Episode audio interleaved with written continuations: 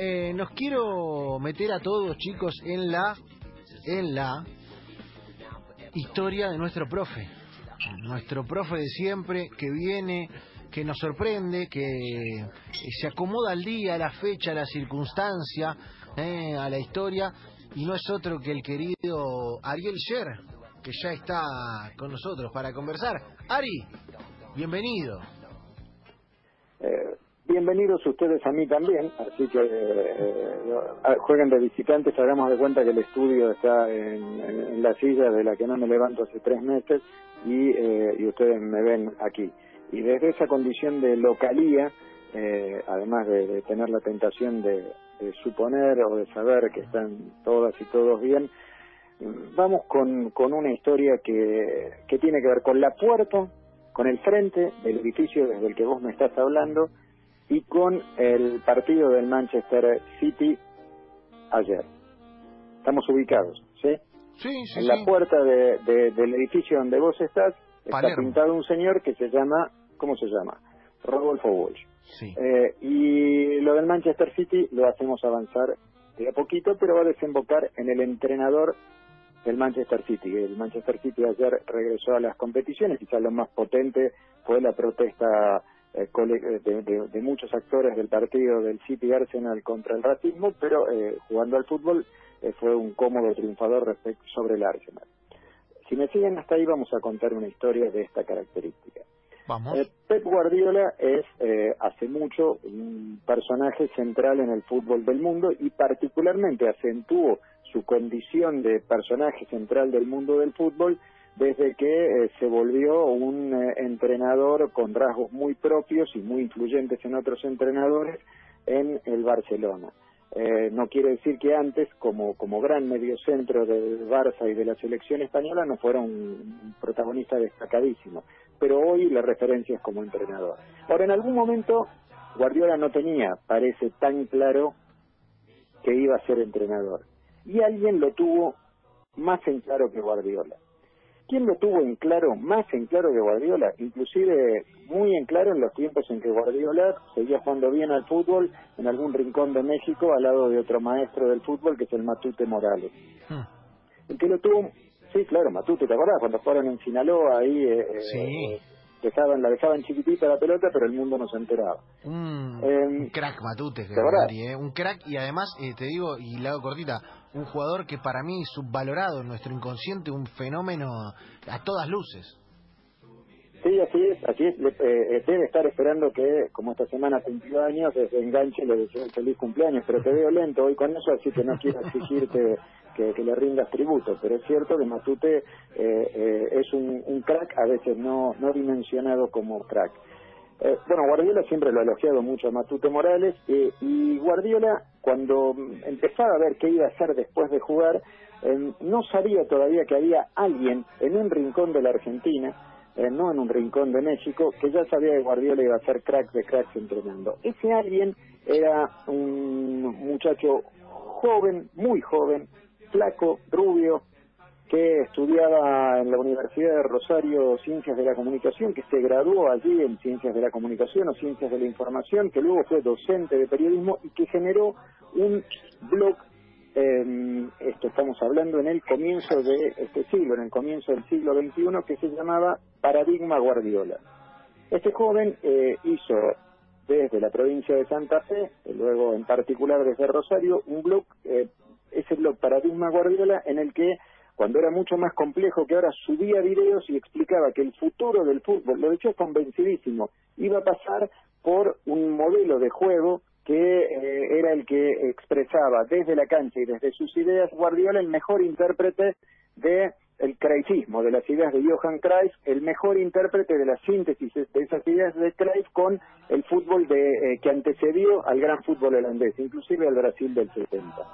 Bueno, contaba todo esto, contaba todo esto eh, y, era una sombra y lo seguía poquita gente que eh, tenía mucha pasión por el fútbol y decía, este pibe eh, que está haciendo esto es un, un, un, un audaz, un arriesgado, un aventurado. Un día se enteró de este blog Pep Guardiola. Pep Guardiola que estaba del otro lado del mar, alguien le cuenta que de este lado del mar un muchacho hace una página que analiza el fútbol que se llama Paradigma Guardiola. Guardiola, ante, ante la noticia y dado el contacto, le eh, estableció contacto con él, le agradeció y eh, trabaron una cierta relación. Me siguen hasta ahí con la historia, o sea, la tenés clara, ¿no? un muchacho eh, en, en, algún lugar de la Argentina eh, estableciendo un vínculo con Guardiola y ese vínculo tenía que ver con anticipar que Guardiola iba a ser Guardiola. El muchacho de la historia se llama Matías Mana, con doble N. Matías Mana eh, un nombre relevante para quienes saben de detalles del fútbol y un nombre que quizás no conozca una parte de nuestra audiencia. Matías y, Guardiola trabaron relación, lógico que con esta obsesión de Matías, eh, Guardiola inmediatamente lo rebautizó como el loco Matías, porque había que estar loco para decir y hacer eso. En, en el 2006, Pep Guardiola empieza a definir qué será de Pep Guardiola, intuye fuertemente, explora fuertemente que eh, su, su futuro profesional consiste en ser entrenador de fútbol, pero no está seguro y como se ha contado muchas veces, viene a Buenos Aires, viene a la Argentina y eh, establece acuerdo entre entrevistas con dos entrenadores que admiraba mucho. Uno es César Luis Menotti y uno es Marcelo Bielsa, el otro es Marcelo Bielsa. Ustedes dirán que como aquí hablamos de libros, yo voy a contar que Bielsa y Menotti se conocen poco personalmente y que una vez Bielsa le dejó de regalo una colección de libros de Roberto Ar, las obras completas de Roberto Ar. Esa es una gran historia, pero no vamos a contar esa historia ahora. La historia es que Guardiola ratifica, después de charlar con Menotti y con Bielsa, su convicción de que eh, sí, sí, que efectivamente eh, está para ser entrenador, que le gusta ser entrenador. Y el tercer entrevistado que tiene aquí en Buenos Aires es Matías Mana, porque el loco Matías había hecho un blog, bueno, se conocen, charlan y establecen eh, una, una relación cara a cara. Cuando termina esa reunión entre este joven eh, Matías y el archiconocido Pep Guardiola, Matías dice, mira, vos no te podés ir de la Argentina, sin llevarte este libro. Este libro cuenta a la Argentina. Este libro cuenta el valor de algunos individuos para no dejar a la historia humana con agujeros. Este libro lo escribió un señor que se llama Rodolfo Walsh y se llama Operación Masacre. Dos, tres precisiones. Operación Masacre es un libro que apareció en 1957 en la Argentina y Walsh, que no era futbolista, sino un gran ajedrecista, Walsh, que de todas maneras cuenta una chilena mejor que la de Francesco o de Lisandro López en un cuento que se llama Los oficios terrestres. Walsh, eh, en Operación Masacre, que habla de boxeo, pero no habla casi de fútbol, en Operación Masacre revela que hubo argentinos fusilados en un descampado de José León Suárez eh, y, cuenta esa historia. Es una historia que, eh, que, que, muestra el coraje de Walsh y la capacidad extraordinaria de Walsh para eh, añadirle al, saber colectivo y a la memoria colectiva algo que le pertenece, ese saber y esa memoria. Que hubo asesinatos, que hubo impunidades, que hubo protección de la dictadura que se impuso en la Argentina en 1955 para que mataran gente allí en José León Suárez. Podría terminar la historia allí y sería una gran historia. Pero claro, el libro, el libro se lo llevó Pep Guardiola. ¿Qué hizo Pep Guardiola con ese libro? ¿Qué decís vos, Eva, que hizo Pep Guardiola con ese libro? Como buen eh, conocedor de Pep Guardiola que sos, calculo que estimarás que lo habrá leído, eh, porque Pep es voraz con todo. Efectivamente, Pep Guardiola se llevó el libro. Alguien le preguntó a Matías si, eh, si Pep Guardiola leyó este libro. Matías dijo, mira, yo se lo regalé. si alguien tiene Operación Masacre y no lo lee, se está perdiendo lo esencial de lo esencial de, del periodismo, de la literatura, de la Argentina y te digo que hasta de la condición humana. Bueno, Pep Guardiola no se perdió eso y efectivamente, efectivamente el Pep Guardiola eh, hizo lo que vos supusiste muy bien, intuiste muy bien. Eh, Pep Guardiola leyó el libro. Pep Guardiola leyó ese libro y ¿qué dijo después de leerlo? ¿Qué le dijo a alguien que le preguntó por la lectura de, ese trabajo? Em, prepárense porque es una referencia de esas que te dejan eh, sentado y conmovido en, el centro de la historia y que explica por qué hay que leer Operación Masacre. Dijo Pep Guardiola, imagino que él, que este señor, que Walsh, inventó la palabra coraje.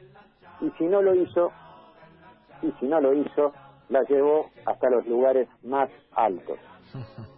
Y después alguien también le preguntó a Pep Guardiola si eh, qué le había parecido, porque más allá del coraje eh, eh, ofensible que tiene investigar los crímenes de una dictadura, tener que hacerlo casi a escondidas, con fuentes que se te, que, que se te borraban y todo eso, ¿qué le pareció leerlo? Y dijo, es una maravilla, leer a, lees a Walsh y ¿qué te ocurre? Te agarra y no te suelta más. Eh, o sea, sabemos ahora que Pep Guardiola es lector del señor que está en la puerta del edificio de eh, la radio desde la que estamos emitiendo, desde el Club Octubre. Si ustedes pasan cuando se pueda volver a andar por las calles, por la calle Emilia Rodignani, ahí está pintado a Rodolfo Walsh con una de sus frases más notables. El señor del que estoy hablando, Matías Mana, que le dio ese libro a Pep Guardiola y que Pep Guardiola leyó, Matías Mana eh, tiene eh, algunas singularidades que le envidiamos. Es uno de los individuos que más sabe de eh, jugadores y de juego en el mundo. Es uno de los videoanalistas más respetados en el mundo del fútbol. Ya fue con Marcelo Bielsa y la selección de Chile al Mundial del 2010 en Sudáfrica. Ya trabajó con una colección de entrenadores que incluye a Jorge Sampaoli, a Juan Pizzi y actualmente a Lionel Scaloni, porque Matías Mana es eh, videoanalista de la selección argentina, bueno, de hecho estuvo en el último mundial como videoanalista de la selección y, em, y nunca ha perdido ni eh, el esfuerzo de saber laboralmente y por pasión cómo cierra con la pierna derecha el número 3 de la selección juvenil de Singapur, ni tampoco el hábito de leer a mucha gente para darle sentido a todos los datos que, que reúne y en especial y en especial a Rodolfo Walsh. Si Pep Guardiola lee a Rodolfo Walsh es porque alguien que hoy es uno de los principales observadores de fútbol que tiene este país lo hizo leer a Rodolfo Walsh. Si Pep Guardiola que ayer volvió a ser entrenador de fútbol y se expresó, entre otras cosas, contra el, el, largo andar de siglos del racismo en el mundo, eh, si Pep Guardiola, ese individuo, está ligado a un escritor emblemático de la Argentina, es porque eh, alguien que en la Argentina admira a Guardiola y tiene pasión por el fútbol se lo hizo leer. Todo esto comprueba que contra cualquier prejuicio, contra cualquier supuesto divorcio, los fanas, ultra fanas del fútbol, hasta obsesivos del fútbol, como Mana y Guardiola, o como tantos anónimos y tantas anónimas, pueden eh, ser gente capaces de llevar en el corazón, en el bolsillo y abajo del brazo eh, el pasaporte para, para una buena literatura, para una buena lectura. Todo cabe en el mismo mundo. Tanto cabe en el mismo mundo que hoy es 18 de junio y quien cumpleaños y habría que regalarle un libro, Matías y le mandamos un abrazo, eh, ya que estamos de paso al querido Matías. Ariel Sher, eh, detrás de, aquel fusilado que vive, detrás de Rodolfo Walsh, de Mana y sus videos de Guardiola y sus historias, nos cuenta una más de jueves aquí en Enganche. Ari, gracias por este rato de colección. Otra vez me encantó la historia y, me encantaron los protagonistas y siempre la reivindicación a aquel, eh, aquella obra fundacional que es Operación Masacre. Eh, te agradezco todas esas reivindicaciones y cuando salgas y te vayas rapidito a donde tenés que estar guardado, míralo a Walsh y contale esta historia también.